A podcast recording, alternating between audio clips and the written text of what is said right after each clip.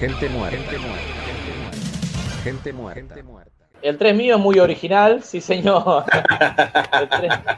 el 3, mío es muy original porque ¿Qué portada les hablaba, Sí, fue muy original, fue muy original para la parte 2. La verdad que yo no sé quién es el iluminado, el director de arte, porque la verdad que con esta portada en la 1 eh, nos inspiraron demasiado para hacer la portada de la 2, que prácticamente es la misma. A mí, me gusta más la que le pusieron en Argentina acá. ¿eh? La verdad que sí. en Argentina le pusieron la misma tapa que se le puso en Inglaterra. en Argentina se llama Martes 13, que es esta. Esa es la del cine. Claro. Sí, la verdad que sí. Pero bueno, este, nada, ¿qué decirles de esta película? Clásico de clásico, no tengo demasiado que decirles. El, a casa todos saben que el asesino, y esto no es spoiler porque es una película, ya no sé, tiene como 30 años, ya todo el mundo la vio, ya todo el mundo la conoce. Este, acá el asesino no es Jason, sino es la madre. De Jason, propiamente dicho, van a ver unos flashes cuando se está ahogando. y que, No, que no es en esta tampoco, se me está mezclando. Los flashes no se ven. Sí, el, no, sí, sí, en esta. sí, sí, sí. Sí, sí, sí, en esta, en esta, en esta. Este, y bueno, y nada más. Eh, lo único que van a ver es, de Jason propiamente dicho es eso. Acá la asesina es la madre, este, que mata en, venganza la muerte de su hijo, porque bueno, los, los, este, los que tenían que haberlo cuidado estaban haciendo eh, de las suyas, estaban así con las hormonas en ebullición mientras el nene se ahogaba, y ahí viene toda la trama de la película. Eh, ¿Es un slasher más? Sí, es un slasher más está buenísimo para mí. ¿Qué quieren que les diga? Para mí es súper entretenido. Este, tiene la muerte icónica este, que van a ver también en, en Bahía de Sangre. Esa que se ve ahí en el, en el póster. El póster Exacto, exacto. Y bueno, nada, ¿qué decirles de esta película? Con un final, con un final, que con un final que no iba a ser, que se le ocurrió a Tom Savini, el famoso final del, del, Jason que sale del agua, porque el final era bastante más feliz, el final original que se le había ocurrido a Sin Cunningham. Este, sin embargo, Savini dijo, ¿por qué no hacemos en esta escena que está todo tranquilo, que está la chica en la canoa, la faina y todo, ¿por qué no hacemos que sale Jason del fondo del lago? Y la verdad que menos mal que le dieron bola porque uno ya está podrido de verla, pero cuando vos la ves por primera vez, la verdad que, que te, impacta esa escena, es, genial y no te la esperás, no te la esperás. Así que nada, qué decir, una película que es de 1980, ya cuántos años tiene y sin embargo eh, también uno la ve hoy y la película entretiene, son, son esas películas que no se oxidan, qué sé yo. a, mí me ah. encanta y me pasa lo mismo que con la parte 2. La puedo ver y rever y rever y rever y rever. Y, me gusta, y me gusta mucho. Así que nada, viste, recomendada también para todo el que no la haya visto. Yo no creo que haya una persona que esté mirando este programa y que no haya visto esta película, pero, pero bueno. si alguien durmió. yo creo que está infravalorada la primera. La primera a mí me parece muy buena película. Eh, Totalmente. medio que muchas generaciones modernas, eh, bueno, a mí me ha pasado también, vimos primero las secuelas y después la original, y ya la original es como que pierde su impacto después de ver las secuelas, porque vos ya lo viste a Jason y básicamente es lo mismo, pero si uno se pone en el momento que salió esta película, si bien toma cosas del Giallo, toma cosas de Bahía de Sangre y de otras películas, está muy bien, o sea, eh, está muy bien construido el suspenso. Los personajes son malos acá, hay que, hay que ser sincero, pero los asesinatos son muy buenos. Diría que están entre los mejores asesinatos de la saga, el asesinato de Kevin Bacon, el suspenso, cómo se va generando, cómo está filmada. Creo que eso no lo lograron replicar en, la saga, porque a, a pesar de que a mí me gustan mucho las secuelas, ese clima de terror que tiene la primera, creo que la única que se acerca de las secuelas que llega a tenerlo es la cuarta parte eh, y hasta ahí nomás. Eh, lo que pasa que, claro, ya estaba Jason, ya lo habían mostrado, qué, suspenso le van a poner. Era ver a Jason matando gente. Acá es como que. Es, una película más de misterio la primera, se mueve más lento, por eso por ahí muchos acostumbrados a ver las secuelas de Jason matando gente ven esta película y tarda un poco eh, en avanzar. Pero la verdad que para mí es una muy buena película y la escena del final justamente yo recuerdo la, yo esta película tuve la oportunidad de verla en el cine en un reestreno que hicieron acá hace un par de años, y había gente que me di cuenta en el cine que no la había visto, porque acá la vendieron como la primera de Jason y ponían el tráiler, arranca Jason, Jason vuelve, te ponían, y sí que, yo que la había visto, que ya sabía, la había visto miles de veces antes de ir a volver a ver el cine, digo, el que la está vendiendo, ¿cómo va a decir eso que está Jason? La gente va a ir y se va a decepcionar. Yo vi en la película y la gente se asustaba. Me di cuenta, he visto gente en el cine tapándose los ojos en la escena que le cortan la garganta a la chica al principio, como diciendo que violento, que después es muy violenta la película, la versión Uncut, porque se ve un poco más real, no es tan, eh, digamos, eh, caricaturesca como se volvieron algunas de las secuelas de, Viernes 13. Y al final se asustó la gente con ese final, justamente lo que decía, pues no se lo esperaba, no se esperaba. Aparte, yo creo que es una película que uno le termina tomando más cariño cuando, cuando, cuando ve los extras, porque ve todo lo, que son los efectos especiales de, de, Sabini y todo lo, práctico, eh, porque acá, obviamente, primero que el CGI prácticamente no, no, no, no, existía por, por la época en la, la época, o sea, existía, pero no el CGI de ahora, no me refiero. Acá son todos efectos prácticos de Sabini, el, donde le ensartan el, el, cogote a, a Kevin Bacon, este también es uno soplando sangre abajo con una manguera, o sea, son todos efectos prácticos que, cuando uno ve los extras del, Blu-ray, de cómo lo hicieron, vos decís es una pavada, pero sin embargo, eh, plasmados en el cine y terminados, están buenísimos. Se la ocurrió a este tipo, que a mí, Sabini, me parece que es un genio total, me parece una genialidad en lo que hace el tipo. No, no es muy buena onda personalmente, por lo que me No, no, no, no, es bastante antipático. Conozco a un amigo, un amigo que, que, lo conoció personalmente y que eh, medio que le firmó una servilleta y se la tiró así nomás. Ah, mirá vos, muy buena qué, copado. Mirá qué copado. Pero bueno, que, en lo, suyo es buenísimo, en lo suyo es buenísimo. Y aparte tengamos en cuenta que esta película nace, nace del éxito que tuvo Halloween. Acá Sin Cunningham dijo, bueno, tenemos que hacer algo así. Eh, eh, mirá el éxito que tuvo, tenemos que hacer algo así. Y bueno, la, la otra película está ambientada en Halloween y bueno, tenemos que buscar una fecha así icónica, y ¿qué, podemos hacer? Eh, ¿San Valentín? No, ¿y qué podemos hacer? Y bueno, ya hagamos el martes, el viernes 13, el viernes 13 es el día de la mala suerte, el viernes 13, a la mierda, y quedó viernes 13. Este, y así hicieron. Una película, y aparte una película que casi no, casi no se hace, porque eh, este tipo no tenía el presupuesto para, mm, para hacerla, el tipo que lo llama y le ofrece la, plata a este, parece que a Sin no había ciertas cosas de, que no le terminaban de cerrar, le dijo que no, después se arrepintió y lo llamó al otro día, y el tipo le dijo, menos mal que me llamaste porque estaba por invertir la plata en otra cosa. O sea que si el tipo se hubiera dormido cinco minutos más, la película no se hacía. Eh, qué sé yo, eh, y nos, bueno, nos hubiéramos quedado no solamente sin esta, probablemente sin todas las que vinieron detrás, porque de no nacer la primera, exactamente, no hubiera existido eh, Jason. Yo no la pongo entre mis favoritas, como habrán visto que yo siempre digo que mis favoritas son la 2 y la 3. Si bien reconozco que es una muy buena película, eh, yo no la, no la he vuelto a ver ni, ni tengo planes porque no me gusta el machetazo a la víbora que le dan y hace que, yo filosóficamente no miro películas que tengan muertes de ningún animal, de ningún pero, tipo. Pero es una víbora, pero es una pregunta nada porque lo desconozco. es, verdad la víbora. Sí. Ah, sí. Es real y no se entiende por qué Tom Savini, que, es un tipo que se especializa en efectos especiales, no pudo usar una, mentira. Tranquilamente, la verdad. Y es una escena medio al pedo. La por eso. En la, película está al pedo. Entiendo que va al tema de que vos ves al tipo que la corta la víbora y que vos desconfíes y digas, este podría ser el asesino.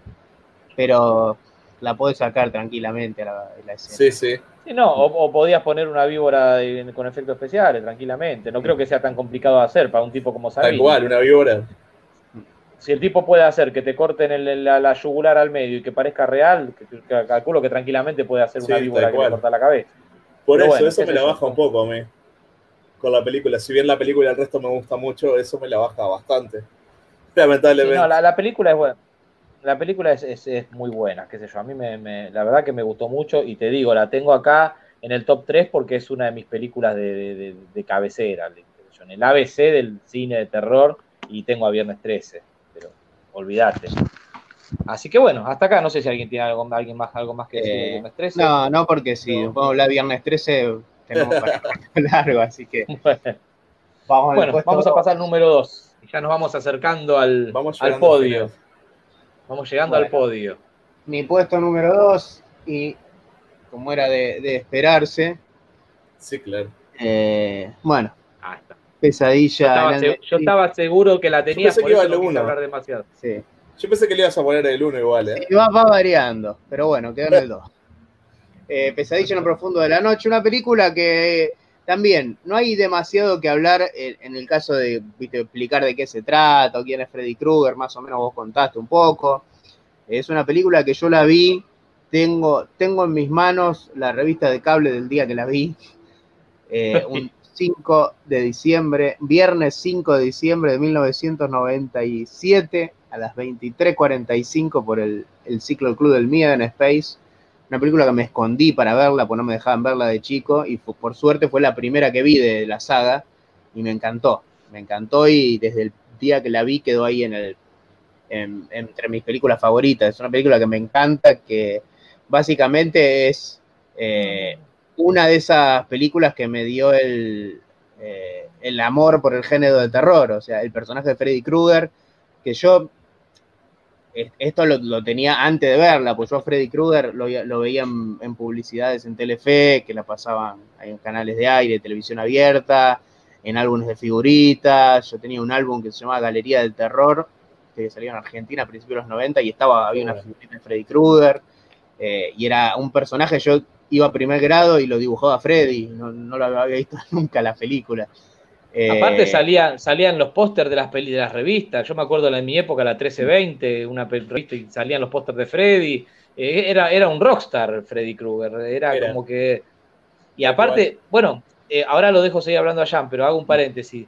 vos escuchás hablar en, un montón de documentales, está a los mismos creadores de, Freddy, a Wes Craven, a los productores, a la gente de New Line Cinema, y ellos nos explican cómo un tipo que es un pederasta, un pedófilo, un asesino, un tipo de la peor calaña que pueda haber, termine siendo un ídolo y le gusta hasta a los chicos, y te lo saquen en póster, en figurita, en remera, había merchandising, lo, vendían el guante de Freddy para los pibes, y vos decís, loco, es, es eh, eh, no es bueno, es malo, bueno, y no se sabe, no, se entiende. Peor es ser fanático de un político. Es peor, peor. Y, tener remeras, vinchas, ¿no? Da igual. Sí, sí. Bueno, ahí, está el póster de, Argentina. Que es el mismo, básicamente. Sí, cambiaron un poquito la imagen. Acá creo que tengo otro que se ve un poco mejor.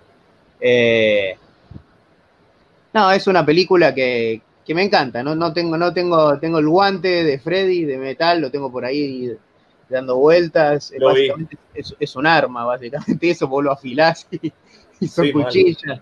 Eh, tengo 50 millones de ediciones, VHS de Argentina, el VHS de Estados Unidos. Eh, Blu-ray, DVD, lo que sea. Todo lo que sea de, Freddy yo lo compro. Y bueno, es una película que me encanta. Digamos que me, representa mucho dentro de lo que a mí me gusta del, género de terror. Es una película muy original que si bien toma cosas de otras películas, toma cosas de Halloween, toma cosas de un hecho real en el que se basó Wes Craven para escribir la película, toma cosas de un episodio de La Dimensión Desconocida sobre un tipo que soñaba que lo iban a matar. También recomiendo mucho ese episodio de La Dimensión Desconocida. Eh, así que, bueno, no, tengo, tengo mucho para decir, pero tampoco me voy a poner a hablar tanto de Freddy, como lo, como lo que decíamos de Viernes 13. Podríamos estar un programa entero hablando de estas. Tal cual. Tal cual.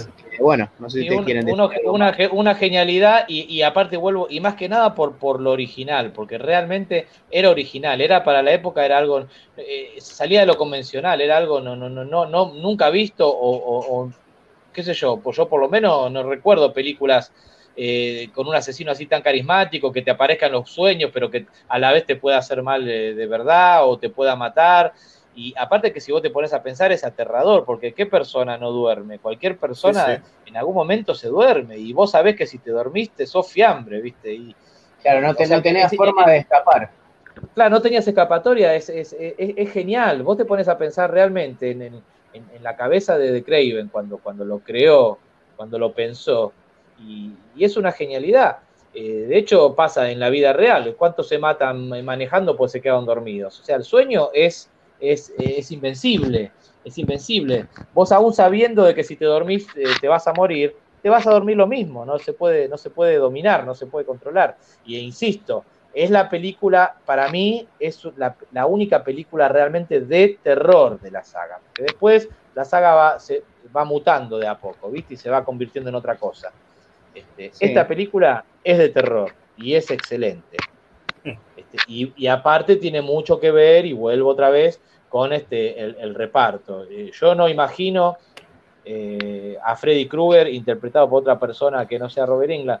Es que, ya lo interpretó otra persona y se nota. O sea, por más que sea alguien con maquillaje y pueda ser cual, en teoría cualquiera.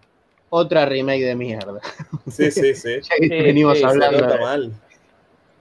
Eh, y otra película con John Saxon. Tengo a John Saxon en tres películas ya en mi top 10. Ahí va. Sí, sí, bueno, una, John Saxon, un actor recurrente en, la época. En, qué película no estaba? Hasta con Bruce Lee está John Saxon en Operación Dragón. en todos lados está. Sí, totalmente. Así que bueno. también en, una, italiana de zombies, en Apocalipsis, Apocalipsis Caníbales, sí. Sí, si lo googlean a John Saxon y ponen filmografía y van a tener un par de horas largas para, para, recorrer este, portadas de, películas, porque el tipo la verdad que tuvo, tuvo una carrera bastante extensa, un capo, un capo total que, lo perdimos hace poco, hace unos años se murió, no, no, hace mucho. Yo recuerdo haber leído la noticia por ahí por internet.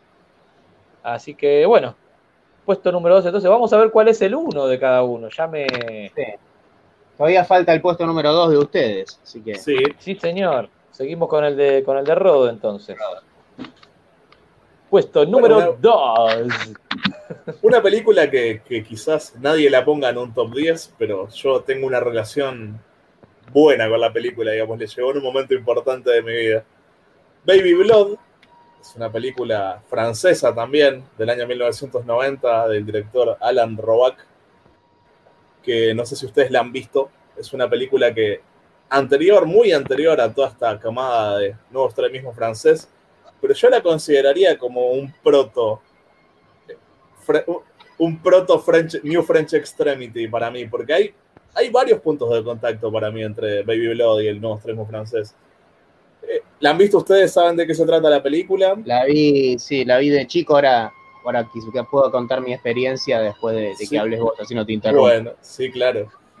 Y bueno, es básicamente la historia de, una mujer que se embaraza de una especie de ser que ha estado bollando la tierra desde que se estuvo gestando la vida, ¿verdad? En el caldo primigenio del cual brotó la vida, y esperando por siglos y, milenios y millones de años eh, a, encontrar un huésped que, en el cual gestarse, ¿verdad? Y nacer. Y bueno, resulta que una mujer llamada Yanka termina embarazada de este engendro que, estuvo ahí esperando por millones de años y bueno, de lo que tiene hambre, de lo que se alimenta es de sangre. Por lo tanto, la embarazada de este bicho tiene que matar y comerse la sangre de la gente, ¿verdad? Es una película tremendamente cruda, sucia, despreciable. Eh, me gusta muchísimo. Eh, no sé, me parece tremendamente original también. Es algo que nunca vi en otra película.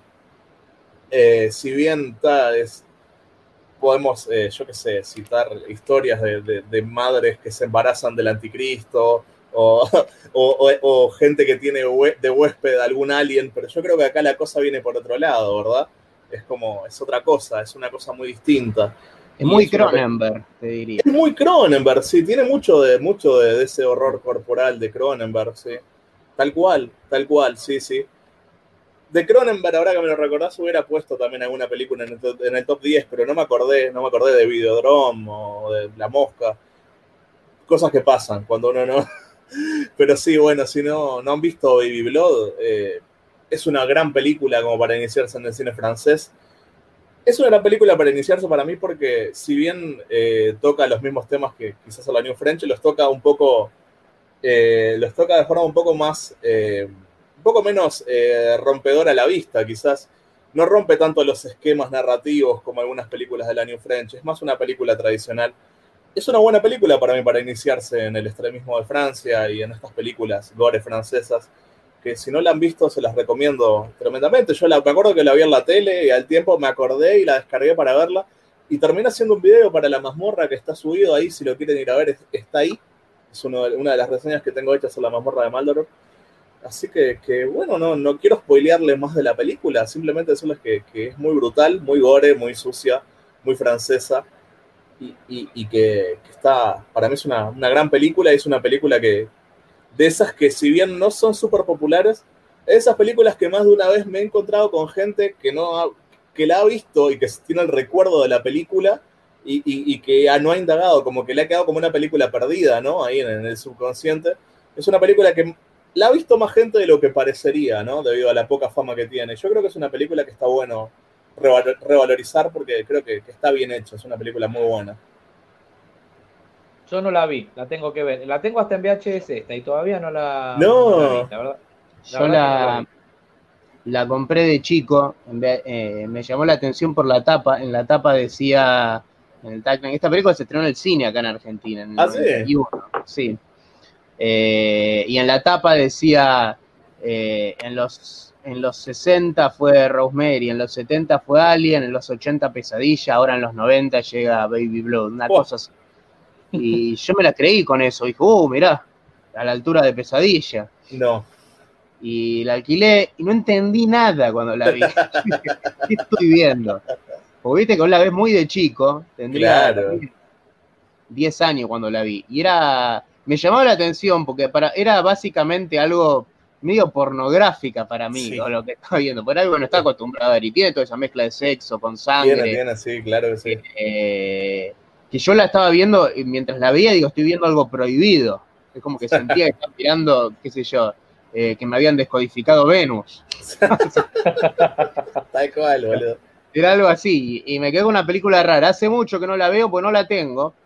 Eh, la tengo, creo que no me. No sé si tengo todavía el VHS dando vueltas por ahí, pero no la, no la compré en un formato. No, el VHS no lo, el VHS no lo tenés ya, lo tengo yo porque me lo diste vos. Ah, te lo di a vos, bueno, no la tengo. no lo tenés. Bueno, está en la casa de Arnold VHS, así que está ahí. Eh, bueno, y en la tapa, eh, cuando lo agarre, va, a ver qué dice esto que digo yo del tagline. Eh, me acuerdo que me había gustado, pero me había parecido medio confusa. Me pasó lo mismo que con Hellraiser 2, que fue la primera que vi de Hellraiser, que no, entendí nada cuando la vi de Sí, no, no, Hellraiser 2. estaba viendo algo algo perverso, pero que no entendía nada. Este, pero bueno, sí, es buena Baby Blood. Tendría y bueno, tiene, una, tiene una secuela que es bastante mala, se llama Lady Blood, que es bastante, ah, no sabía que tenía bastante, Sí, tiene una secuela que se llama Lady Blood, es del año, no me acuerdo si del 95, no me acuerdo, la tengo por ahí descargada, la vi hace, hace tiempo, y es bastante, bastante mal, es bastante mal. Gente muerta. Gente muerta. Gente muerta. Gente muerta. Voy a decir de algo, una, una coincidencia antes de poner el póster. Esta película en Argentina se estrenó el mismo día que la película de la que acabo de hablar yo. Se estrenó el mismo día que Pesadilla. Pesadilla se estrenó dos años después, se estrenó mucho más tiempo tarde. después voy a mostrar la y, y, por ahí puede ser por eso que la haya un poco opacado también. Sí. Bueno, vamos a ver de qué estamos hablando. Uf. Tourist Trap. Trampa para turistas. Peliculón. Yo, me, mire, me, me paro, me levanto, yo creo que esta película es, es, una, es maravillosa, es maravillosa, lo más, por, por todo. No solamente porque la película es genial por donde la miren, sino que en el caso mío particular, por, por, por todo el contexto que hay alrededor de esta película, ¿no? En, mi vida particular. Eh, acá había un ciclo eh, llamado Sábados de Superacción, que, de superacción estamos hablando, ¿eh? no sábados del terror. Sin embargo, en los sábados de superacción no solamente pasaban películas de acción, ¿no? era, era el nombre del ciclo. Era un ciclo que justamente lo han losado, no sé, empezaba eh, por decirles, ¿no? No lo tengo acá Darío Labia para que me sople los, horarios exactos. Pero vamos a suponer que empezaba el ciclo a las 2 de la tarde, por decir, y terminaba a las 11 de la noche. Entonces era una continuidad de una película tras otra. 12.30. ¿A qué hora? Ahí está, 12.30 12.30 arrancaba el ciclo Sábado Superacción. Y era una continuidad de películas una tras de la otra durante todo el sábado hasta las 10, 11 de la noche. Y, esta película, Trampa para Turistas, 2x3, este, la pasaban en los famosos Sábados Superacción. Así que es una película que la vi desde chico y la reví y la revisioné y la re-revisioné y la recontra-revisioné.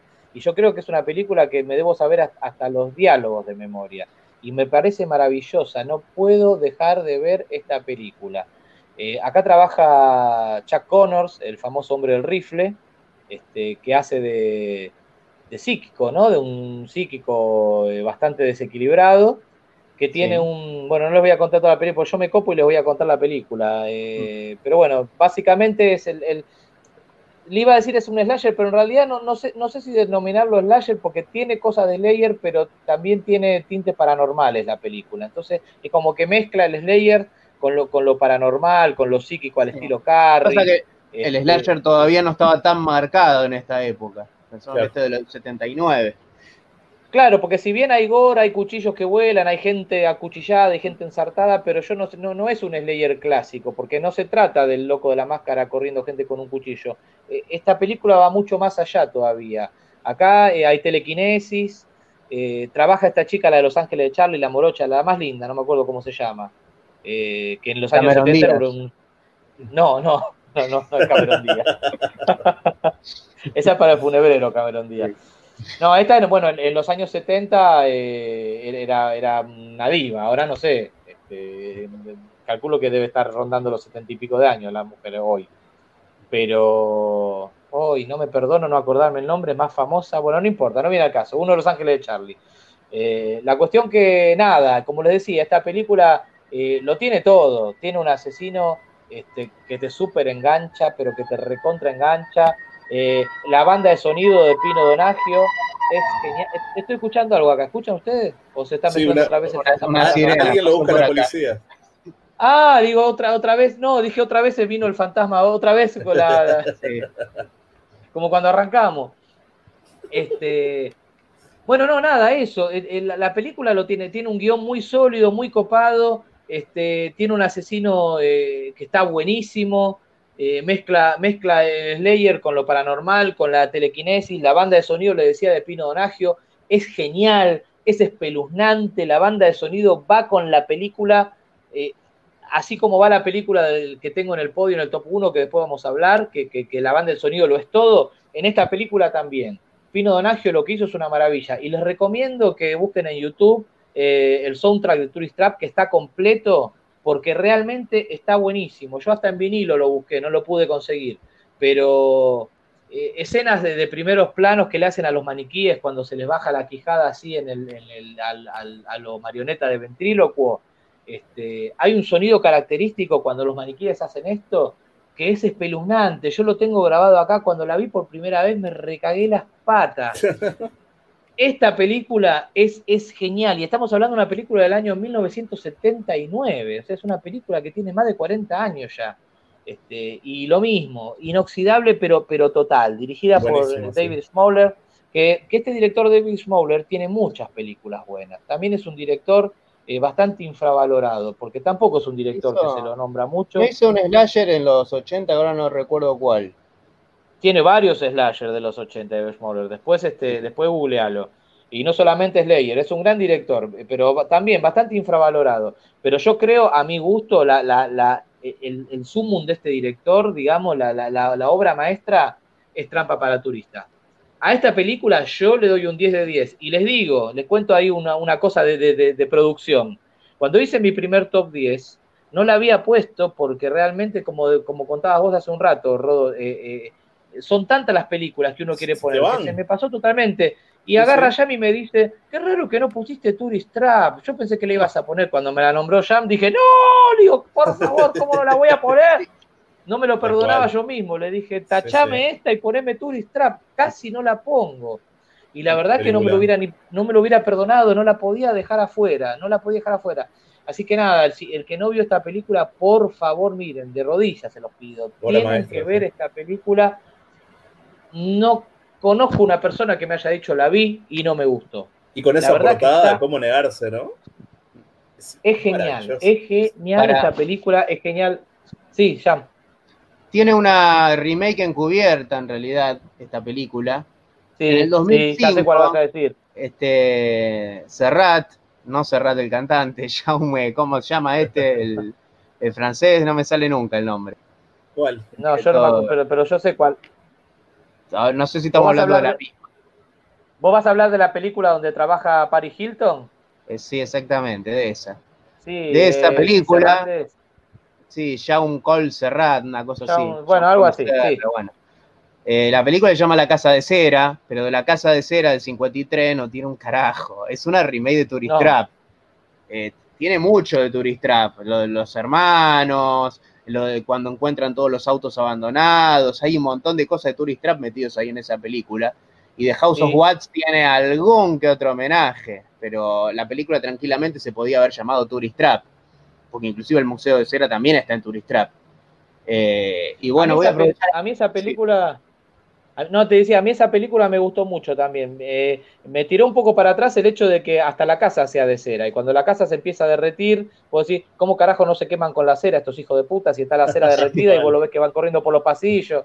Pero bueno, eh, son detalles del cine. Pero me gustó mucho la película también. Y, sí, es cierto lo que dice Jam. Eh, tiene bastante de. Ya más que homenaje le llamaría choreo, ¿no? A, a Turista. Pero, bueno, pero, bastante buena el póster argentino. Ah, mira. Bueno, esta es la chica que yo les decía, la de Los Ángeles de Charlie. No me puedo acordar el nombre de la actriz. Más Voy a sacar la mierda. banner, así se ve el nombre abajo, que ahí no se ve bien. Le pusieron de título Museo de la Muerte en Argentina. cualquiera, cualquiera. Después en VHS sí le pusieron trampa para turistas, pero en... En, realidad, bueno, relacionada con un museo, si se quiere, está, porque el, señor Slausen, que es el personaje de Chuck Connors, eh, tiene el oasis, el oasis perdido del señor Slausen, que se trata de un museo de muñecos animatrónicos y una, y una cascada con un, este, eh, si se quiere, como con un estanque para que la gente se bañe. Pero cuando se construyó una nueva autopista, este, ya el, tránsito y el grosso mayor de gente dejó de, andar por la zona. Entonces, como que el negocio del señor Slausen quedó este, apartado, ¿no? Ya poco frecuentado pero bueno, en, las buenas épocas, eh, lo que él cuenta en la película, señor Lausen, es que mucha gente iba a visitar su famoso museo de animatrónicos y su famoso estanque. Eh, este, estos pibes caen ahí de casualidad como, todo, como toda película, como todos layers, la, típica, se les rompe el auto este, y terminan ahí. Y bueno, y pasa todo lo que pasa. Por favor, miren esta película, si no la vieron, tienen que verla y les repito una vez más, hasta el cansancio. El soundtrack es maravilloso. Pino Donagio es el, encargado de, la música de esta película. Bueno, en el top 2 mío, Tourist Trap. Mi puesto número uno es Candyman. Yo la hubiese puesto en mi top también. Me gusta mucho. Es, ¿por qué? Porque ninguna película de terror de las miles de películas que vi, me dio el miedo que me dio Candyman la primera vez que la vi, y la segunda, y la tercera, y la cuarta, hasta que fui creciendo y hoy, hoy si se me aparece Candyman en una puerta y Freddy en la otra, me voy con Freddy. Yo les tengo, yo les tengo que confesar, yo les tengo que confesar que nunca me animé a decir Candyman en el espejo. Yo, a mi, mi vieja lo tuvo que decir delante mío y yo le decía, no lo hagas, y mi madre lo hizo delante mío y yo casi me muero de chico. El fonebreo tampoco lo hizo. Yo, la noche que vi Candyman, lo dije en el espejo. Ah, yo no me animé. No, está loco, ya. Ni, loco, una semana. Ni loco. Es que yo soy así, como, para colmo, le tengo, le tengo terror a las abejas. Ponen por la muerte, pero en realidad las abejas no, le, tengo terror a las avispas. Ah, las, avispas yo también las tengo miedo. Pero las abejas me ponen nervioso, no me gusta que se me... El año pasado, el 31, va, falta poco, ¿eh? el 31 de diciembre a la noche del año pasado me picó una abeja por primera vez en toda mi vida. Ah, qué lindo. ¿Y cómo fue la este, No me, la verdad pensé que me iba, me, sentí un poco decepcionado porque pensé que iba, que se me, iba a transformar o una cosa así. No, sentí un pinchazo y no me di cuenta que había sido una abeja. Después vi una abeja ahí tirada porque las abejas te dejan en el aguijón, a diferencia de las abejas. Y después se mueren. Después, si, te pican, se muere porque pierde el aguijón. Y me picó por error porque yo justo me apoyé en, la, una pared donde había una abeja y estaba, era de noche, todo oscuro y no, no la vi claro, la abeja pensó que la estaba atacando. Pero bueno, no estamos hablando de las abejas. Candyman. Bueno, Candyman es una película muy infravalorada que también, al igual que en La Boca de, la Locura, hace poco se la empezó a, dar bola. Inclusive ahora sale esta reboot, que no le tengo nada de fe. Eh, eh, Candyman es una película para mí perfecta. ¿Por qué? Porque agarra a lo, lo mismo que hizo Wes Craven con Pesadilla agarrar el slasher y transformarlo en otra cosa. Acá Bernard Rose agarra eh, el cuento de, de Clay Barker, es un cuento cortito. Agarra las leyendas urbanas y agarra el slasher y mezcla todo en una sola película. Y, lo hace de una manera perfecta, porque está bien escrita, está bien actuada, no es como esos slasher, como decir, bueno, los actores son es para ver cómo los matan. Acá está, está bien actuada, está bien desarrollada, es una película, aparte está bien filmada. Tony todo inolvidable, aparte, ¿no? O sea, las voces, los recitados, tipo la elegancia del tipo, ¿no? Yo creo que la elegancia de Tony Todd es, comparable a la de Vincent Price. Para mí. Es lo mismo que hablamos de Freddy. Es lo mismo que hablamos de Freddy. No, te imaginas otro Candyman que no sea Tony Todd. No, no, no, no puede claro. Inclusive Tony Todd tiene, a diferencia de, Freddy, eh, es su cara. O sea, no tiene maquillaje, tiene un gancho y todo lo que quiera, pero es la cara de él. Es, eh, eh, tiene, él solo le pone esa presencia, la voz. yo, creo, yo siempre lo digo y me voy a cansar de repetirlo. Para mí, Tony Todd, la presencia, la voz, el poder, la forma de recitar, para mí es, sucesor digno de, Vincent Price. Yo lo comparo con Vincent Price. Al, estilo, la elegancia, el tipo, todo. Me, me parece la voz que tiene, la forma en la que dice las cosas. Es súper poético Tony Todd. Sí. Lamentablemente no agarró las no agarró una película, pues vos lo sacás de Candyman y está, bueno, en La Noche de los Muertos Vivos, que está muy bien. Y en, bueno, y los cameos que hacen Destino Final, pero después tiene otro películas. En, Hatchet, también aparece. Eh, aparece en, varias películas, pero haciendo cameos. Sí, sí, sí. Eh, sí, hay, mucha, hay muchas basuras. Hay muchas basuras con él, pero también hay muchas basuras con Robert England. De hecho, la mayoría de las películas donde está Robert England son basuras. En la Bushmaster me acuerdo que la vi hace poco, la volví a ver que está Robert England con la cara al descubierto y digo. Este, pero bueno, Candyman es una película que aparte uno la ve y le puede encontrar un montón de cosas. Cada escena tiene un, significado, tiene un montón. Desde, otra vez, como hablaba del mensaje social, esta película te muestra cómo dar un mensaje social sobre las clases sociales, sobre las creencias, sin ser obvia, sin convertirse en Pantera Negra, por ejemplo, o en 12 años de esclavitud. bueno, salen para ganar el Oscar. A lo que vos decías, yo me imaginaba, cuando vi que eh, venía toda esta ola de cine de terror con gente afrodescendiente, viste que venía As y que venía la otra. Eh, yo te juro que me vi venir el remake de Candyman, porque Candyman es ideal para este tipo de cine. ¿Cómo que llama el, director que hace, está haciendo todas estas películas con gente negra? Eh, Jordan, Peele. Que es el que va a hacer el remake de Candyman, ¿no? Sí. La produce, la produce y la escribe, la dirige. Ahí va. Eh, Nia da Costa se llama. Para mí tiene, para mí tiene un fetiche, tiene un fetiche con, tiene un fetiche con los negros, Jordan Peele. Sí, indudablemente. Y Candyman es la película. Y mira, la próxima, la que anunció. Claro, y ahora anunció La gente detrás de las paredes, que es la otra de los 90 que toca estos También, sí, tenés razón. Tenés razón. Me he olvidado esa película, está muy buena. Hmm. Eh, pero bueno, eh, también, podría hablar horas de, Candyman, hay un montón de, trivias interesantes, las abejas que usaron son reales, lo picaron a Tony Todd, a Virginia Madsen la hipnotizaron porque le tenía miedo a las abejas, imagínate, tenés miedo a las abejas, te, meten, te llenan la cara de abejas reales. claro, este, ¿qué te parece?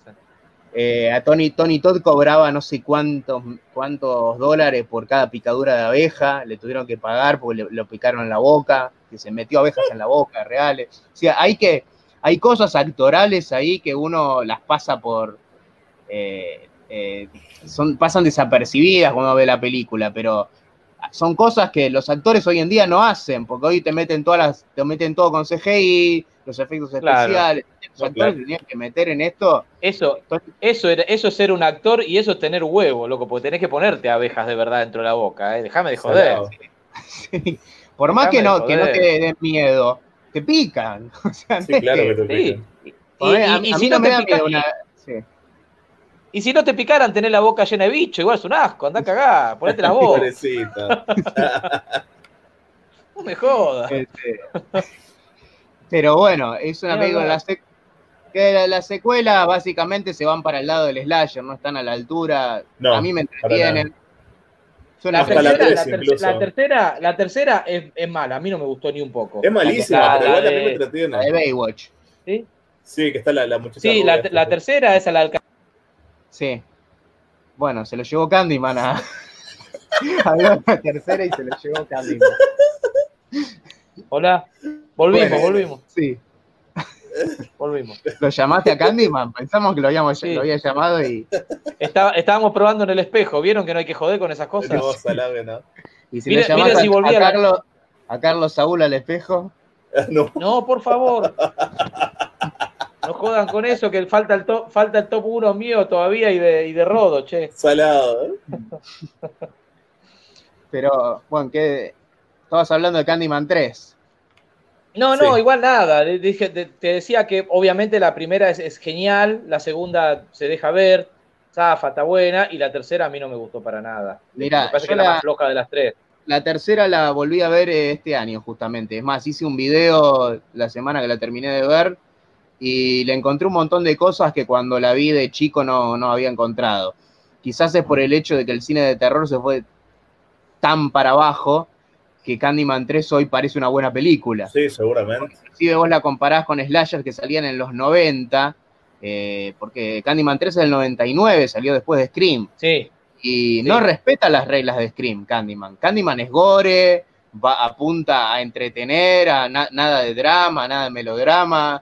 Eh, nada de, adolescentes inclusive, o sea, sigue siendo una película, un slasher de terror adulto y, y, violenta, es la más sangrienta de la, de, la, trilogía, inclusive la tercera. Pero bueno, no es buena, es un slasher, es un slasher malo pero entretenido. Sí, a mí, a mí no me gustó, no, no me gustó, tampoco me entretuvo demasiado, pero tendría que volver a verla pero me, me, acuerdo que, que, me ha gustado mucho la, la, bueno, la 1 ni hablar, la 1 es una maravilla y, y me ha gustado la 2. La primera tiene también una banda sonora eh, compuesta por Philip Glass que es increíble, que es un personaje más de la película.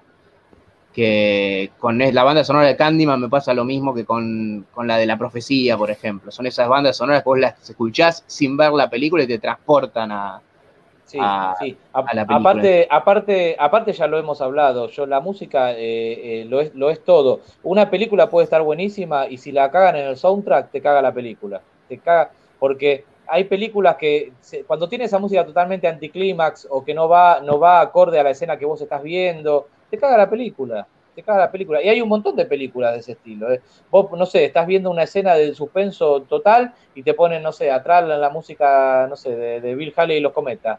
Pues, y vos decís, ¿qué carajo tiene que ver un rock and roll si está por matar a una persona? ¿Viste? Vos esperás una música de suspenso, algo que, que, que te meta en el clima. Este, Y yo creo que la música lo, es todo. ¿eh? Mala música o, música mal puesta te puede cagar la película, pero olvídate que es así. Olvídate que una, es así. Una cosa que hace Candyman, haciéndolo para cortito, así nomás por la rama, eh, agarra un montón de leyendas urbanas también que no estaban en el libro de Clay Barker, porque eh, es muy diferente al cuento de Clay Barker. Sigue la misma estructura, pero cambia mucho. Si en algún programa hablamos de Candyman, contaré las diferencias pero agarra, por ejemplo, la leyenda urbana de Bloody Mary, que es la de que vos la llamás al espejo, que estaba en el libro. Agarra la leyenda urbana de, Candyman, que en realidad está basado en un asesino en serie real, que es un tipo que le daba a los chicos en Halloween caramelos con guillotina. En el, con, con esas cosas. Con Gillette, con Gillette, con, Gillette. Entonces los chicos la comían, guillotina, los chicos la comían y les cortaban la garganta, que bueno, eso es una leyenda que la cuentan también en Night of the Y en Candyman aparecen esos caramelos en un momento. Y está basada también en la leyenda urbana de, eh, bueno, del, asesino del gancho, que es una leyenda urbana clásica en Estados Unidos. Bueno, y agarra un montón de, leyendas así. Eh, y crea su propia leyenda, crea, crea una leyenda agarrando un montón de mitos y leyendas urbanas. Y aparte agarra mucho de películas de, de terror de Universal de los años 30, porque Candyman es muy similar, en cierto modo, esa historia medio gótica, romántica, a lo Drácula o el fantasma de la ópera. Tal cual, sí, sí, sí, sí, eso sí, indudablemente. El final, sin contarlo, esa cosa medio trágica, eh, es muy parecido al final de la primer Frankenstein de James Wall. Eh, no quiero contar el final de ninguna de las dos, pero eh, uno de Candyman después del final sigue igual, pero en el final a mí me hizo acordar mucho al final de Frankenstein. Eh, bueno, tiene un montón de cosas que podría también hablar horas y horas. Y la vi tres veces este año, la película. Bien. Como para, porque tenía una edición nueva que venían varias versiones y quería ver todas las versiones, a ver qué cambiaba. Es poquito lo que cambia, pero bueno. Bueno, quieren vamos con, su, con sus puestos. Vamos. Gente muerta. Gente muerta. Gente muerta. Gente muerta. Puesto número uno. El Día de la Bestia película de la cual estuvimos hablando hace poco también, ¿no? ¿Por qué fue que estuvimos hablando de la España, joder! Por Navidad. Por Navidad, cierto. ya como estoy ya el cerebro, ya ni me acordaba. El Día de la Bestia. De Navidad.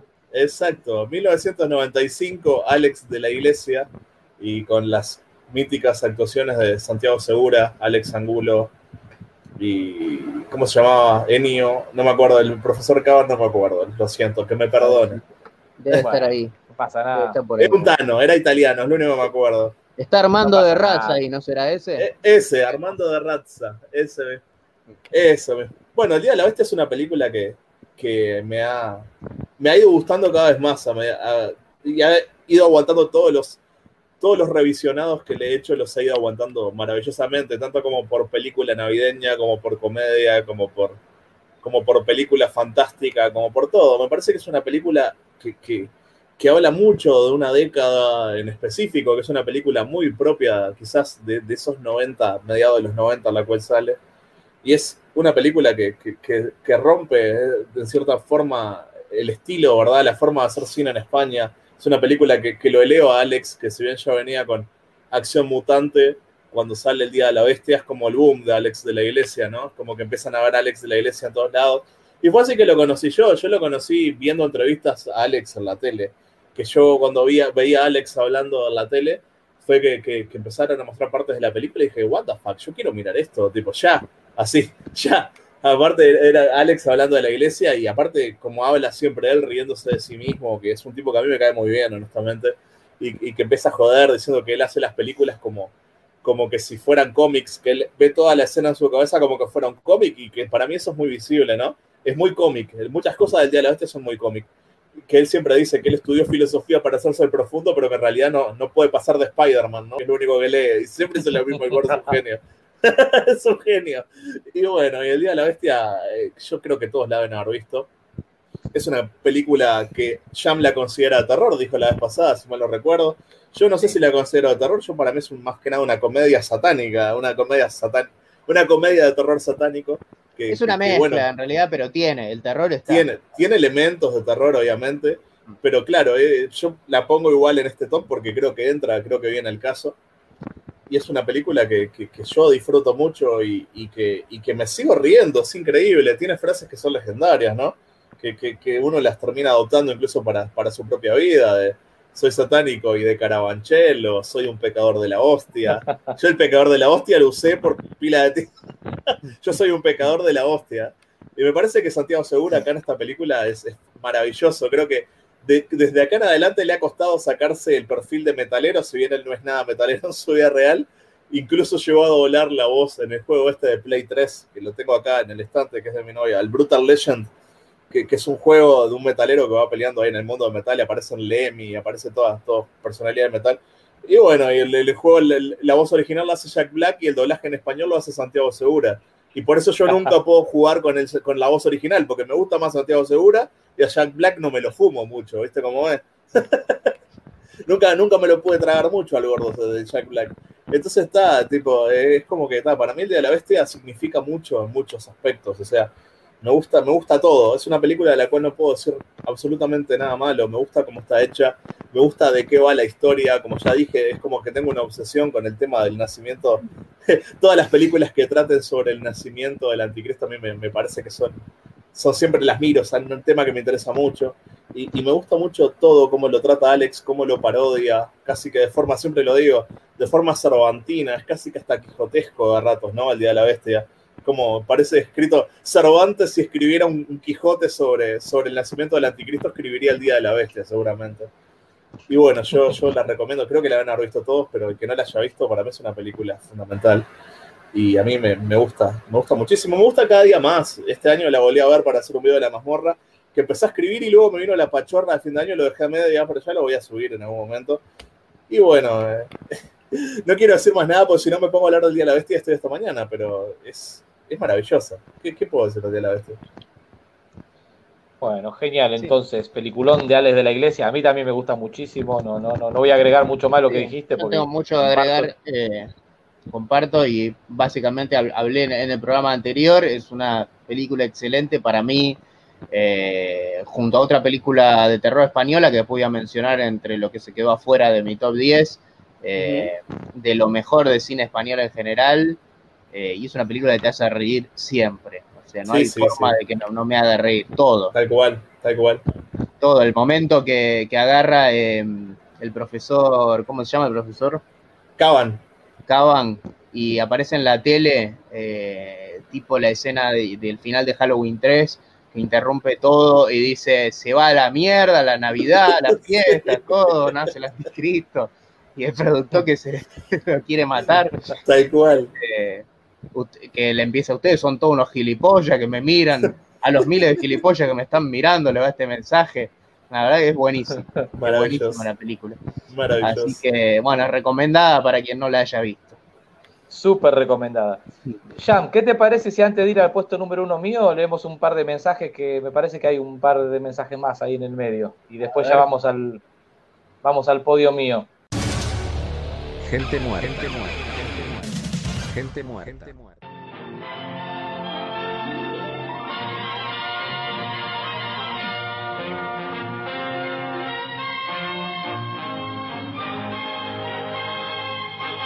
It's refreshment time, and our refreshment stand is loaded with good things to eat. There's crispy, crunchy popcorn and hot, delicious buttered popcorn, lots of candy, and frosty, refreshing cold drinks. Why not treat yourself at the Refreshment Center now? Este, yo le adelanto a la gente mientras Jan busca que, eh, como bien le decía, el, top 10 mío eh, estuvo bastante mezclado porque me costaba mucho eh, cuál poner primero, cuál poner después, pero nunca tuve duda, jamás tuve duda de cuál iba en primer lugar. O sea, el primer lugar es inamovible para mí, ayer, hoy y siempre. O sea que cuando, cuando ahora les diga cuál es el, para mí la primer película, esa es indiscutiblemente la primer película. Después el resto pueden variar, puedo poner una, acomodarla más arriba, la otra más abajo, pueden variar. Ahora, el puesto número uno es el puesto número uno, para mí es lo más.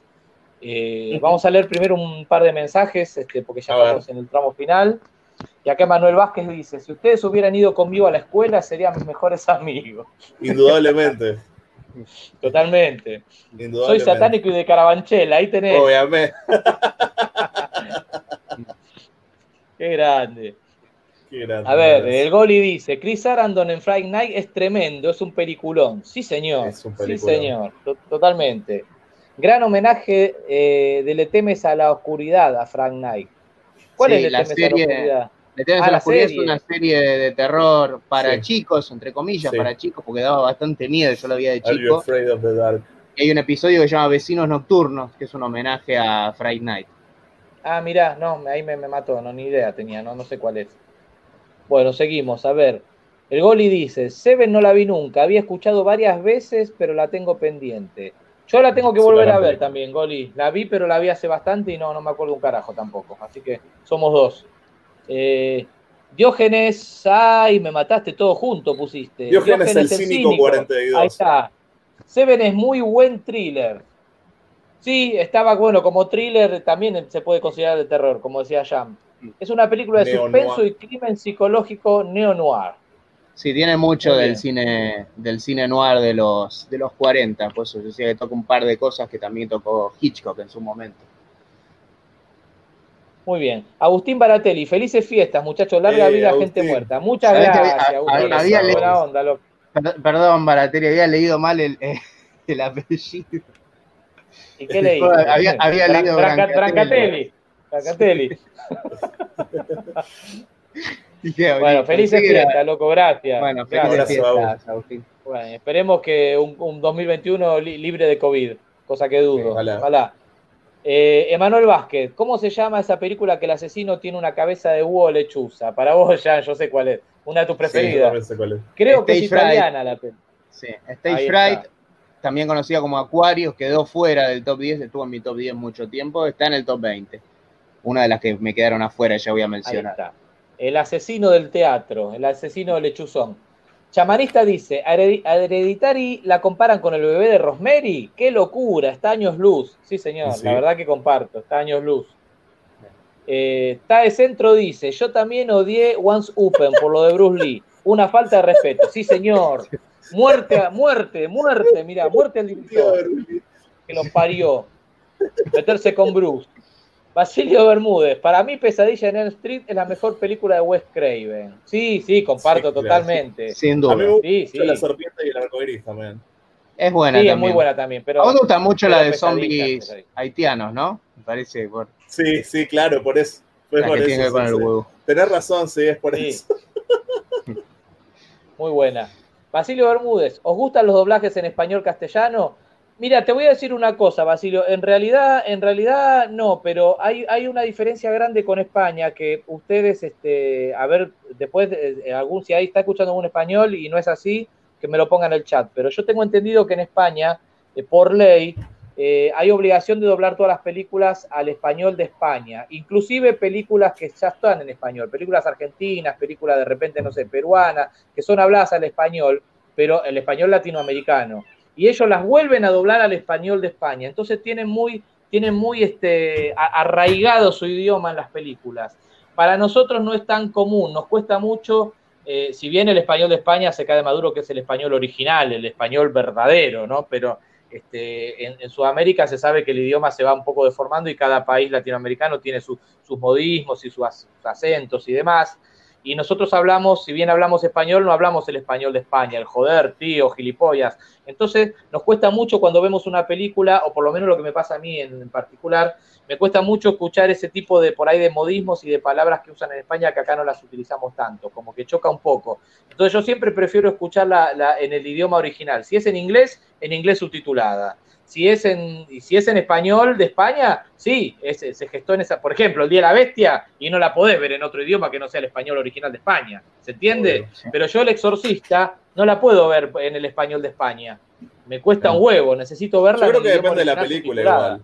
Porque hay algunas que yo las agarré dobladas y me da más nostalgia verla doblada que verla en el idioma original. Me ha pasado, ¿eh?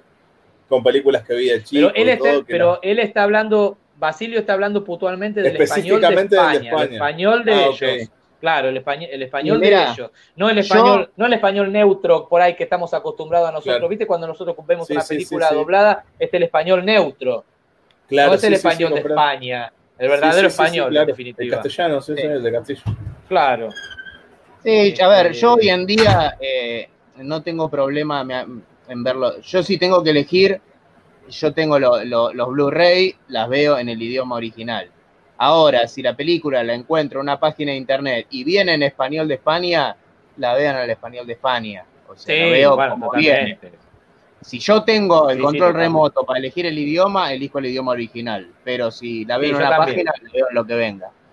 En ese caso no tengo problema, no me voy a poner tan pretencioso. Pero pero, vuelvo, a, vuelvo, vuelvo a lo mismo. En España están muy acostumbrados a ver las películas dobladas en español, sea de donde sean. Entonces está, muy arraigado eso. Es muy común eh, para ellos ver las películas en español. A eso voy. Este, bueno, a ver, ¿hay más, Jam? Basilio, ojalá que el 2001 sea mucho mejor que el 2020. Ojalá, loco, Dios te oiga. No, el, 2001 no. El, 2021, perdón, ya estoy quedando boludo. 2021. Dios te oiga, loco. Ojalá. El Goli dice, este año murió, ah, este año murió Saxon, sí, porque yo dije que había muerto hace poco y no sabía bien la, fecha. pasa que este año se hizo largo. Pasa que no, aparte, este año murieron tantos que la verdad que ya Saxon pasó desapercibido, pobre. Hay más muertos que vivos en 2020.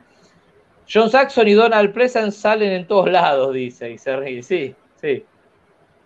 Bueno, acá están conversando entre ellos, no sé, al, eh, Tourist Trap es uno de los mejores slashers de la historia.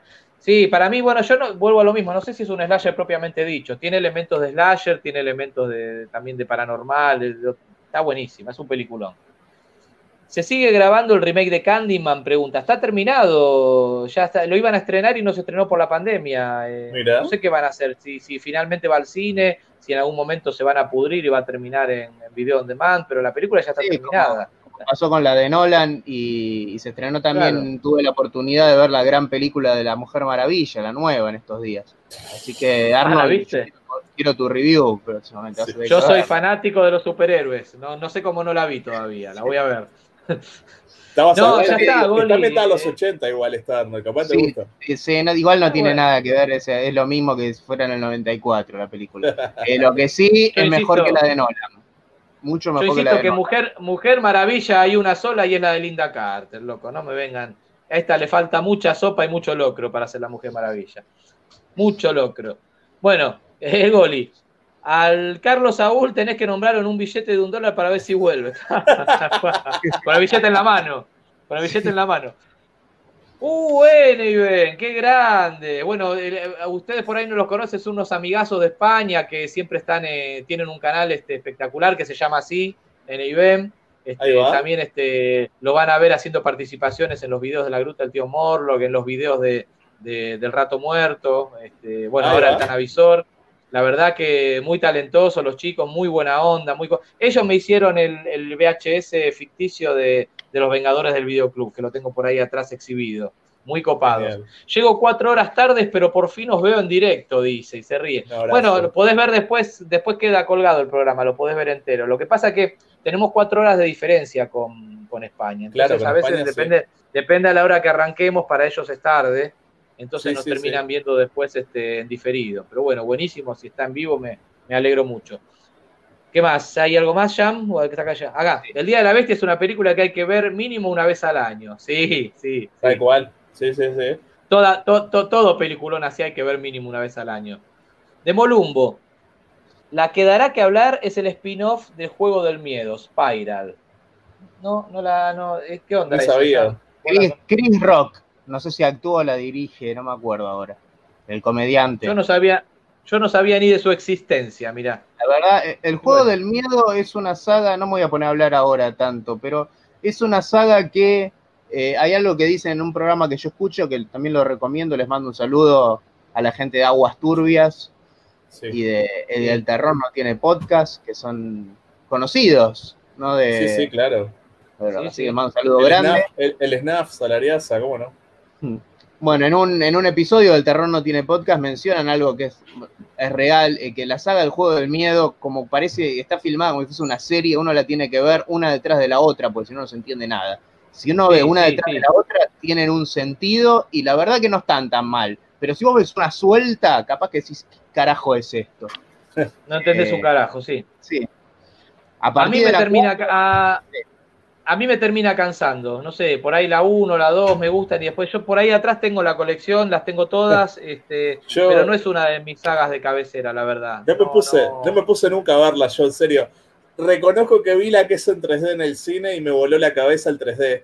Fue la primera película en 3D que vi, salí como un niño chico del cine, me acuerdo que fui hace años, cuando se estrenó, salí tipo, estaba re emocionado y después claro, pero es cierto, pero es cierto, es cierto lo que dice Jam, si vos no las ves de corrido una tras la otra y en el orden que salieron, no entendés. Lo único bueno que mantienen un orden, no, se van al carajo con el tema de los tiempos, viste que te pasa a veces en la saga que una es precuela, la otra es spin-off, y te hacen un quilombo en la cabeza que después no sabes cómo mirarlas.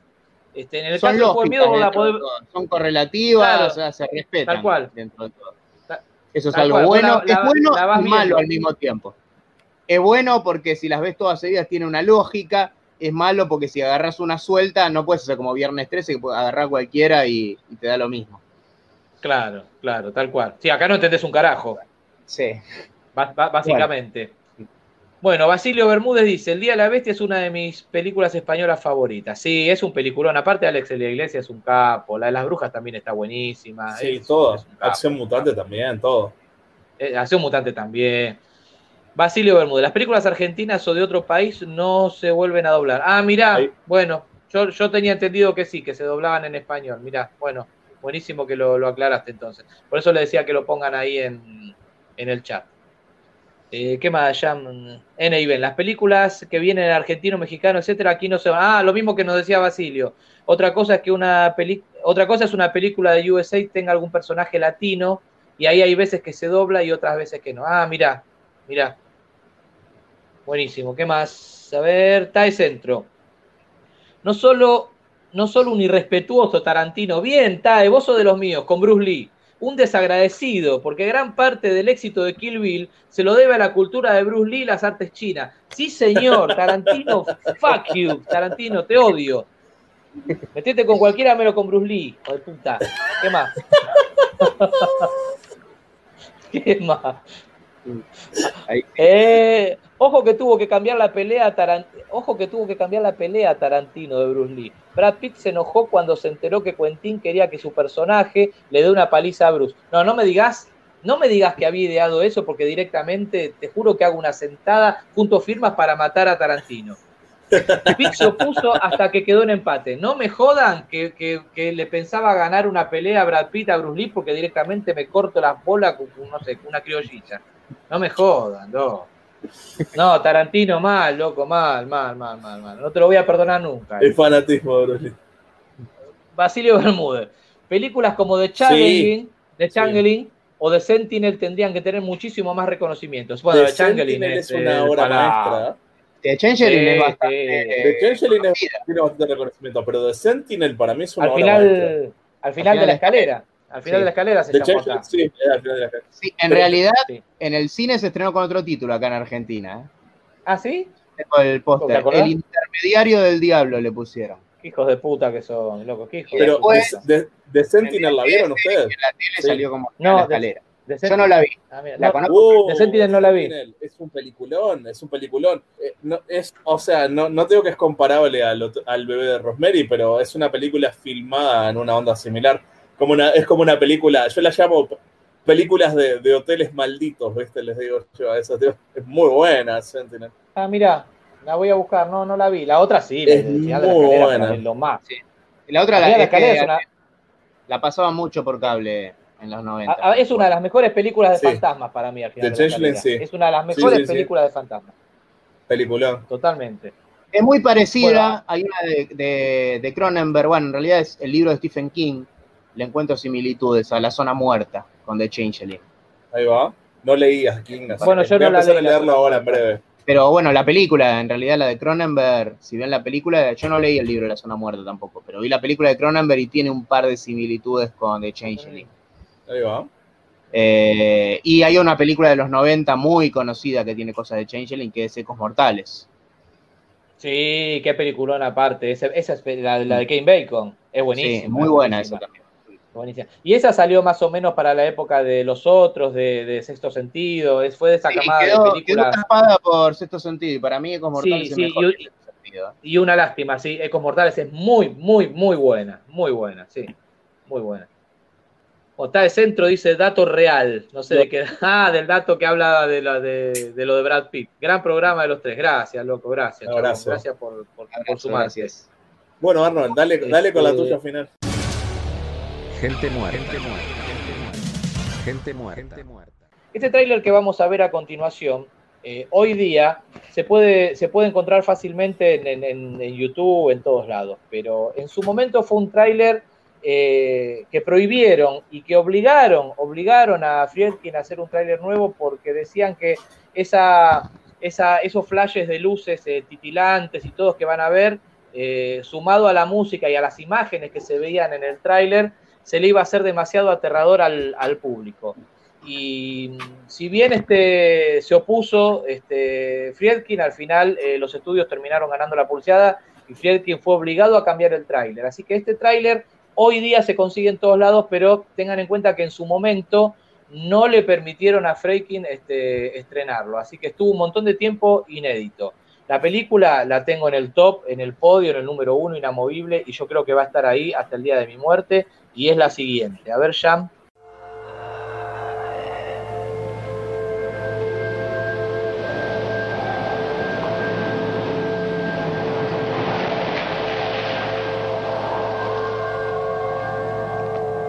Something beyond comprehension is happening to a little girl on this street, in this house. A man has been sent for as a last resort to try and save her.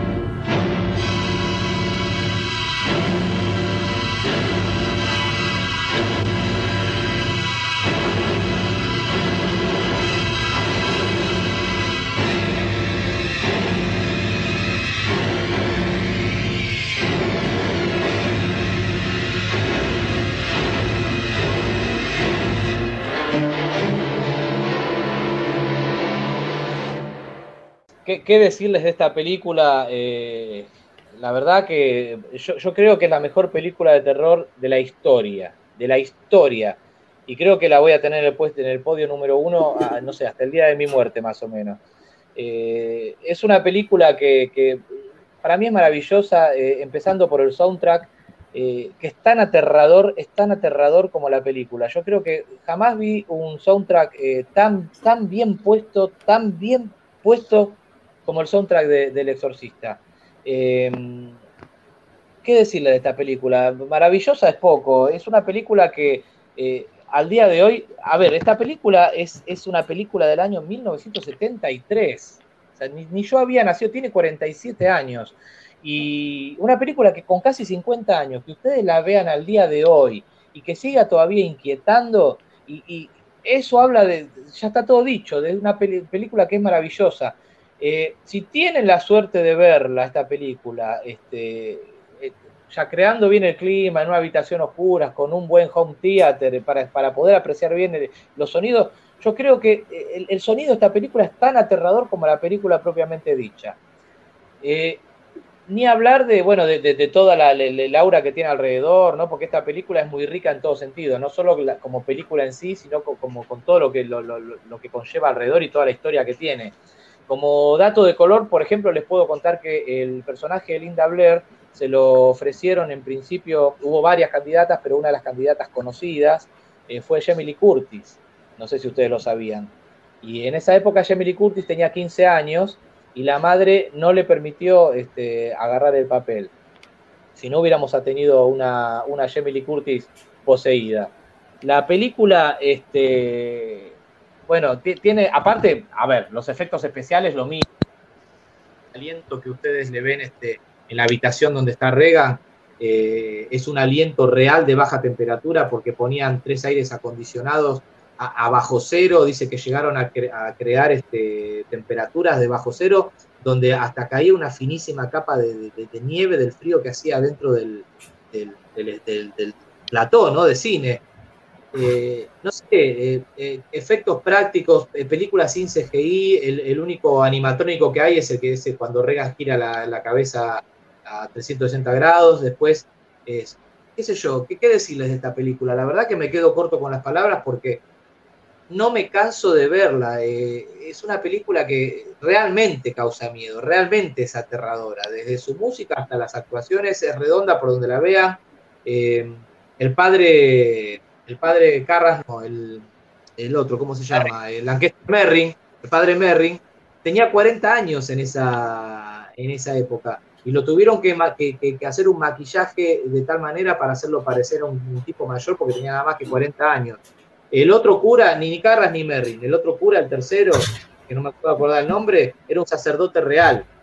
Ese sacerdote, cada vez que iban a filmar una escena de exorcismo y demás, el tipo bendecía el plató, bendecía, eh, le daba la bendición a los, a los actores. La verdad que encierra toda una mística y una cosa alrededor de esta Ni hablar que ya me tendría que ir por las ramas de contarle la, parte mala, ¿no? Que es una de, las consideradas películas malditas por, algunas muertes que hubo eh, y cosas este, inexplicables que han pasado en el medio del rodaje, pero eso lo vamos a dejar para el especial de películas malditas, que lo podemos hacer en cualquier momento y está bueno, ¿no? Pero bueno, nada, una película que, si, si, no la vieron, la verdad que no ver El Exorcista, no sé qué decirle, no, no, no son amantes del género de terror, porque en el ABC del cine está El Exorcista. Y si no les gusta el cine de terror, es una película que igual la tienen que ver porque es una película que tiene que estar televisionado de todo el mundo. Eh, nada, eh, la verdad que no me quiero explayar demasiado con la exorcista porque como le decía a Ian, como le decía, la tengo con Ian, como con Jam, con ese o con Pesadilla, es una película de la que puedo hablar hasta pasado mañana, ¿no? Porque me cansé de ver los extras, de, todo. Eh, bueno, la, todos saben que la película de William Friedkin, que a su vez está eh, basada en una novela de William Peter Blatty, la novela es aterradora más que todavía que, la película, así que la recontra recomiendo. Es una novela que la empiezan a leer y te atrapa de tal manera, no la pueden largar, te caga las patas con la novela también. Y que está basada en un caso real de, un, este, de una persona poseída que nada más que le cambiaron que el, el, caso real era un varón, era un nene, y en el caso de la película, bueno, pusieron una mujer le cambiaron el sexo. pero está basada en un caso real de exorcismo de los años 40, ¿no? que sucedió en los Estados Unidos. Eh, nada, una película que yo le doy, eh, si le tengo que poner del 1 al 10, le pongo un 12,5. La verdad que es una película que no, no le encuentro una falla, una falla. No sé qué opinan ustedes del exorcista. Eh, cumplió 47 años ayer, la película justamente. La volví a ver anoche, eh, festejando su cumpleaños, básicamente. Eh, no, es una película increíble, es una película, bueno, dejé fuera de mi top 20, de mi top 20, de mi top 10. la tuve bastante tiempo en mi top 10.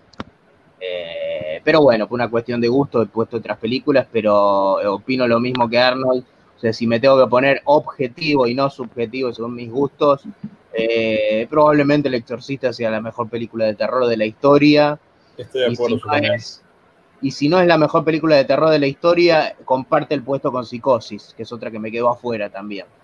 Eh, son películas que marcaron no solo el género de terror, sino el cine en general. O sea, El Exorcista es una película que excede su género. Uno puede hablar de Pesadilla por ahí, y Pesadilla es una película que es una obra maestra del terror, pero por ahí en el cine en general es como que se queda atrás de un otro montón de películas, pero no para mí, ¿no? Pero para el público, no, no para el público, digamos, hablando objetivamente, no subjetivamente. Eh, en cambio, El Exorcito es una película que ya entra en otra categoría. Es una película, si hablamos de la A, digamos, ahí arriba de todo. Eh, que está muy bien actuada, está todo muy cuidado. Eh, no, a mí es una película que me encanta. Y le iba a preguntar a Arnold, a ver, porque hay dos versiones del Exorcista. Eh, ¿Cuál es la que más te gusta a vos? Mira, yo, creo que la versión, la versión Uncut, eh, que, se estrenó muchísimos años después, no le sumó demasiado a la que conocíamos todos, porque en realidad las escenas nunca vistas, como la promocional, las famosas escenas nunca vistas, no es más que la famosa escena de la araña que la cuando Regan baja las escaleras, claro. Y después un par de flashes donde se ve a Pazuzu en la, en la habitación que en el corte original no está. Este, no sé si se me escapó alguna que otra. El final cambia. Ah, bueno, la, partecita esa del final también, claro, pero en realidad no, no, no, no son cosas que sean muy relevantes, a eso voy, que te vaya a cambiar lo que vos viste, como si no, tengo que ver la versión UNCAT porque en realidad no te va a cambiar demasiado. Este, es como para aportar, no sé, ver, lo que el, director en su momento no pudo poner. Eh, supuestamente lo que William Friedkin dijo que no, no llegó a poner en el corte original, la, parte que baja las escaleras boca arriba Regan, porque se notaba mucho el arnés que le habían puesto a esta gimnasta, porque la que baja es una gimnasta, no me acuerdo el nombre ahora, y se le, se le notaba mucho el arnés, y con, la, y con la tecnología que tenían en esa época, no tenían demasiado forma de borrarla. Entonces el tipo decía, una película que está quedando, la verdad, maravillosa, falta que la cague en una escena que se ve el arnés y arruinó toda la película, por eso terminó sacándola. Claro, 30 años después, no sé cuánto tiempo pasó cuando se cuando estrenaron esta versión sin corte, con la tecnología de que había en esa época, llegaron a borrar el arnés, entonces ahí pudieron agregar la, famosa escena de la escalera.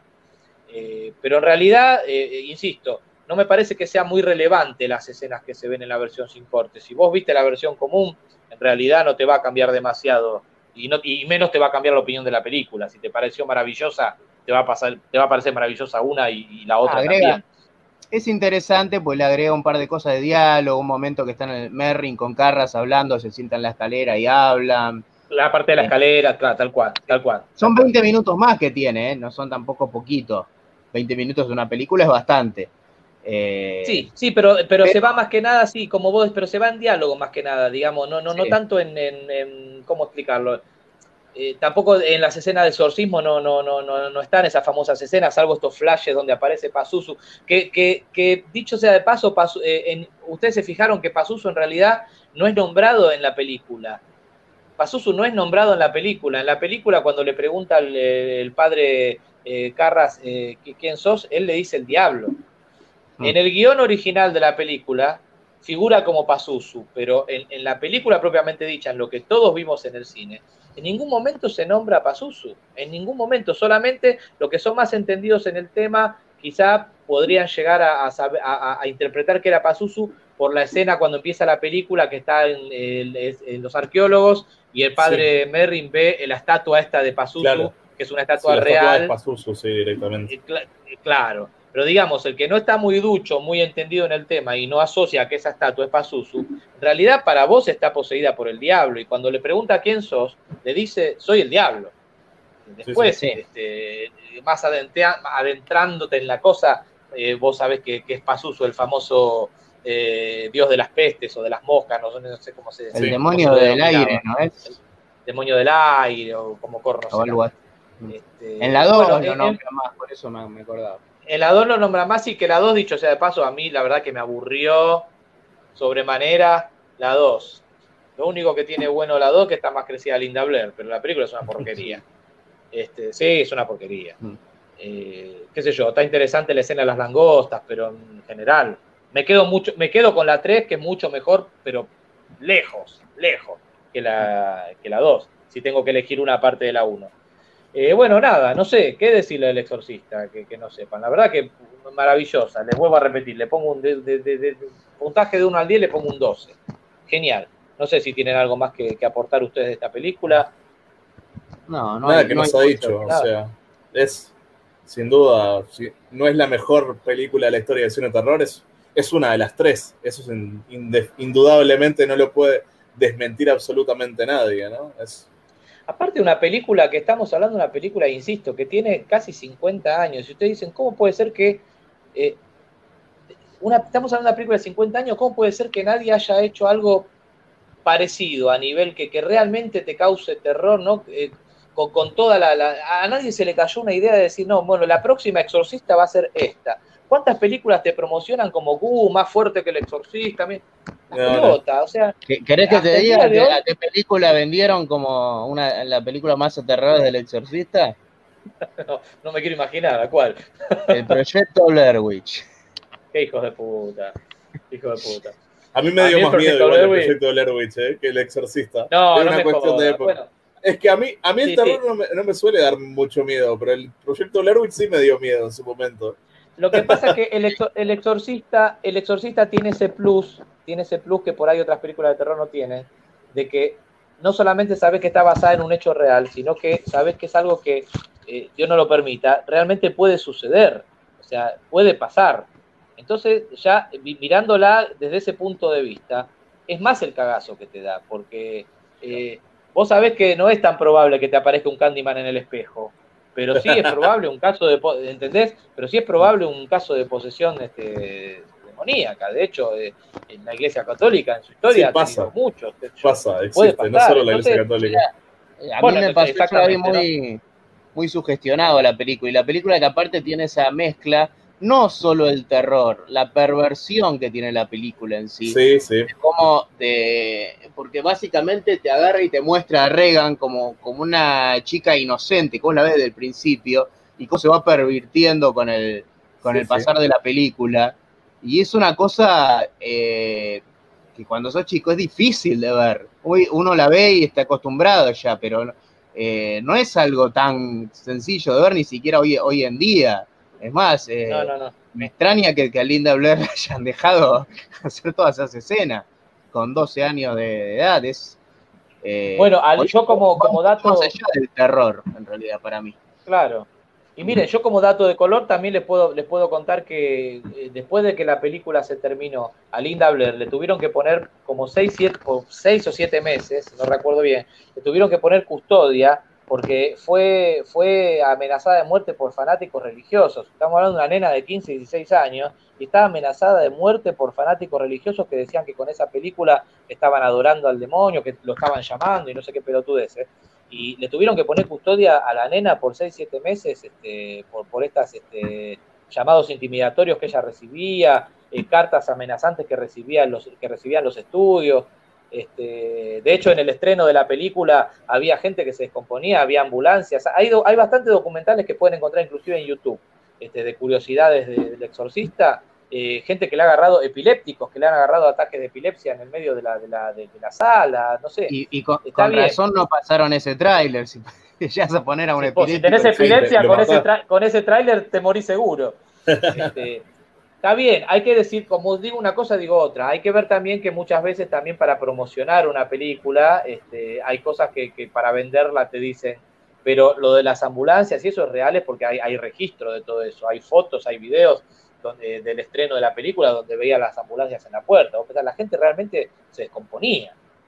Entonces, este, qué sé yo, eh, también todo está en, la rosca publicitaria que le dieron y, en la sugestión que vos tenés al ir a verla, ¿no? Como que vos ya estás propenso a, a descomponerte porque entras muy cagado, no sé.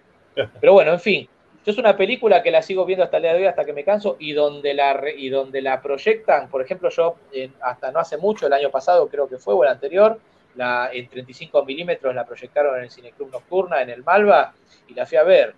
Y claro, y por ejemplo, mi, mi señora me decía, vas a ver El Exorcista, ¿la viste 400 millones de veces? La tenés acá en casa, en Blu-ray, en VHS, y la vas, vas a tomarte un colectivo o te vas a agarrar la camioneta para ir a ver El Exorcista. Y sí, la verdad que sí, loco, porque yo la paso en una, aparte de verla en una sala de cine nuevamente, proyectada en un, eh, el contexto es diferente, es otra experiencia, es otra cosa. Y aparte una película que disfrutás tanto, qué sé yo, a mí me parece que vale la pena. Yo donde la dan, la vi, si la vuelven a dar en la tele, la vuelvo a ver en la tele y es una película, la verdad, que no, no me cansa. Eh, bueno, muchachos, nos fuimos a la mierda. Yo no sé, nos van a matar a los tres. No sé cuánto llevamos de programa, así que yo le diría ya de ir terminando, pues nos van a matar. Sí, obvio. No sé si alguien tiene algo más que aportar o si queda algún mensaje por ahí. Quedaron algunos mensajes. A ver, vamos a ver qué mensajes quedaron. Vamos a ver si quedó algún mensajito más y ya, ya cortamos porque nos van a matar. Eh, bueno, en Aven dice: Se viene el mejor tráiler del Exorcista. Ahí está, claro, era lo que yo le hablaba Obra maestra del cine con letras mayúsculas, dice Basilio. Sí, señor, la verdad que sí. Peliculona temporal, por siempre será la más terrorífica de la historia. Totalmente, totalmente. Eh, así que, bueno, eh, me alegro de que estén todos de acuerdo conmigo. ¿eh? ¿Cuánto? Casi cinco horas de programa. Y sí. Uy, la puta madre. X, Menos mal que cambiamos el horario. ¿Te acuerdas que le íbamos a hacer seis y media? Sí, sí, sí. y, menos, Y, menos, mal que no se te ocurrió un, top 20 en vez de un top 10, porque me, armo, la, carpa directamente. Malo, boludo. Bueno, entonces eh, vamos a cortar. No sé si algo tiene alguien más que, decir y si no, ya nos despedimos. Nada más. Eh, bueno, ahí, ahí, quedó un, mensaje más. De... Mensaje colgado ah, del gol y dice: Muchas de las escenas de Linda las hacía, las hacía una bailarina. La parte que se pajea con el crucifijo no es de ella. Claro, sí, sí, eso lo sabía también porque era una nena, una nena chica, lo hizo un mayor de edad. Lo hizo una mayor de edad. la podía romper mucho la nena. El cerebro, salía toda rota, iba a hacer la película y salía destrozada psicológicamente. No, pero aparte, aparte hablando en serio, tampoco, tampoco era ético. Obviamente tenían que poner no, no, para hacer para hacer esas escenas. si bien la este, ética en esa época era otra cosa, igual, ¿no? La ética ha ido cambiando a través del Pero no, no, no. Definitivamente no correspondía. Eh, bueno, nada, hay muchos, en YouTube les insisto, hay muchos este, em, videos de esto de curiosidad del exorcista con cosas muy interesantes si quieren este, saber un poco más. Así que googleen que van a, van a encontrar de todo. Llegamos al final entonces, señoras, señores, este, del programa del día de hoy, programa XXXXXL, Super XL. Me va a costar un huevo editar esto por lo que dura, lo voy a tener que editar, ya no puedo editar ni en HD, ni lo tengo que editar en SD, no sé, ya dentro de poco nos van a ver todos pixelados si seguimos haciendo programas. O voy a tener que hacer parte 1 o parte 2 para editar todo esto. Eh, nada, lo de siempre, gente. Gracias por estar. Último programa del año. Feliz año nuevo para todos. La verdad que desde acá. Feliz año nuevo para todos, les, la verdad. Les agradecemos el aguante incondicional durante toda esta temporada. Este, en el 2021 se viene la temporada 2 de Gente Muerta, si Dios quiere. Vamos a seguir. Este, si Dios quiere, si Buda quiere, si, si, si Demon quiere, depende de quién crean, ¿no? Este, y bueno, nada, gente, gracias por estar de verdad y si Dios quiere nos vemos la, con la semana que viene con más, con más gente muerta. Este, súmense a todas nuestras redes, como siempre les digo. Este video queda colgado, queda también la versión editada, que más o menos 24 horas después la van a tener disponible. Tienen el formato audio si no quieren vernos. Y bueno, nada, hasta acá llegamos con el programa del día de hoy, casi cinco horas, así que basta por hoy. El que realmente no hizo zapping y se bancó las cinco horas desde que empezó hasta que terminó, este, en algún momento vamos. Ah, y otra cosa más antes que me olvide, antes que me olvide. Tengo una, tengo ahí un contacto bastante cercano con gente de Sublimados que me ofreció hacer algunas gorritas de gente muerta, algunos merchandising, algunos destapadores y cosas para, obviamente para nosotros primero, y para sortear también entre nuestros oyentes. Así que dentro de poco este, se va a venir este, algún sorteo o algún regalito también para ustedes que están del otro lado, este, con algo de merchandising del, podcast. Así que bueno, listo. Llegamos al final del día de hoy, entonces gracias por estar, nos vemos la semana que viene o en el próximo programa, ya veremos, así que súmense a todas nuestras redes para enterarse este, de los días, de los horarios y demás. Nos vamos. Eh, con el dedo en el botón rojo. Siempre lo tengo ahí a Jan, siempre amagando, no sabe cuándo me da el dedo. Por eso le hago la cuenta de tres. Nos vamos. A la una, a las dos, a las tres. Gente muerta. Gente muerta. Gente muerta. Gente muerta.